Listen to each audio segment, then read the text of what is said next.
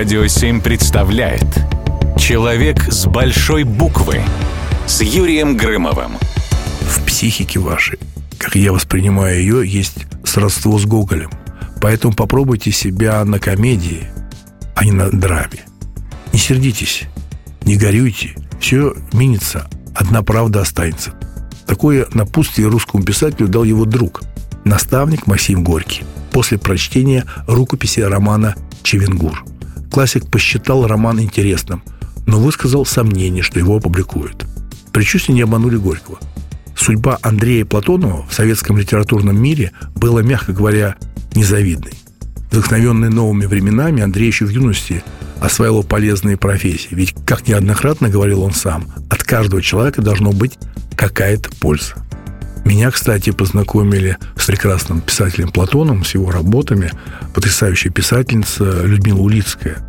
Она сказала, ты читал Платона? Я говорю, нет, не читал. Он говорит, прочитай.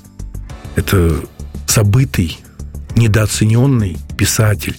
И я всегда говорил, что да, это может быть сложное чтиво, это как, знаете, пробраться через репейник. Вы пробираете через репейник, все расцарапанные, руки, ноги, но вы чувствуете прилив какой-то силы, какого-то адреналина. Платонов для меня писатель абсолютно с большой буквы, уникальной судьбой и уникального дарования. Платонов был довольно упрямым бунтарем, и он раздражал не только свое окружение, но и восхищал коллег, многие из которых пользовались большим авторитетом, готовы были защищать его даже перед высшими представителями власти.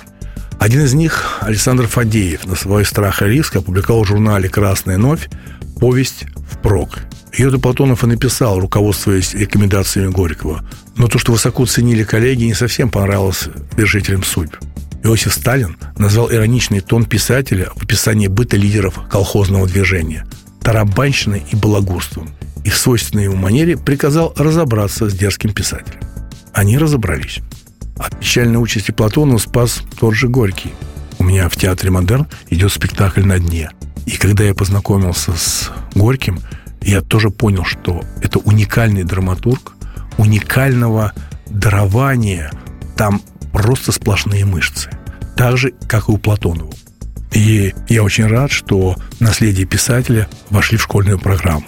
А его портреты часто украшают детские книжки. Ведь помимо работы над взрослой прозой, Платон написал пересказы русских и башкирских сказок. Уникальный, затейливый литературный язык Платонова, возможно, кому-то поначалу кажется сложным, но как только читатель разгадывает стилистические ребусы автора, он получает большое наслаждение от поэтики этого языка. Узнал желание жить в эту разгороженную даль. Его тело оттащало внутри одежды. Старое дерево росло среди светлой природы. А? Как звучит? Память о самобытном писателе увековечена даже в космосе.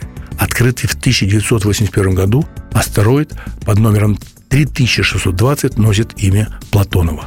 Человека с большой буквы. Человек с большой буквы на радио 7.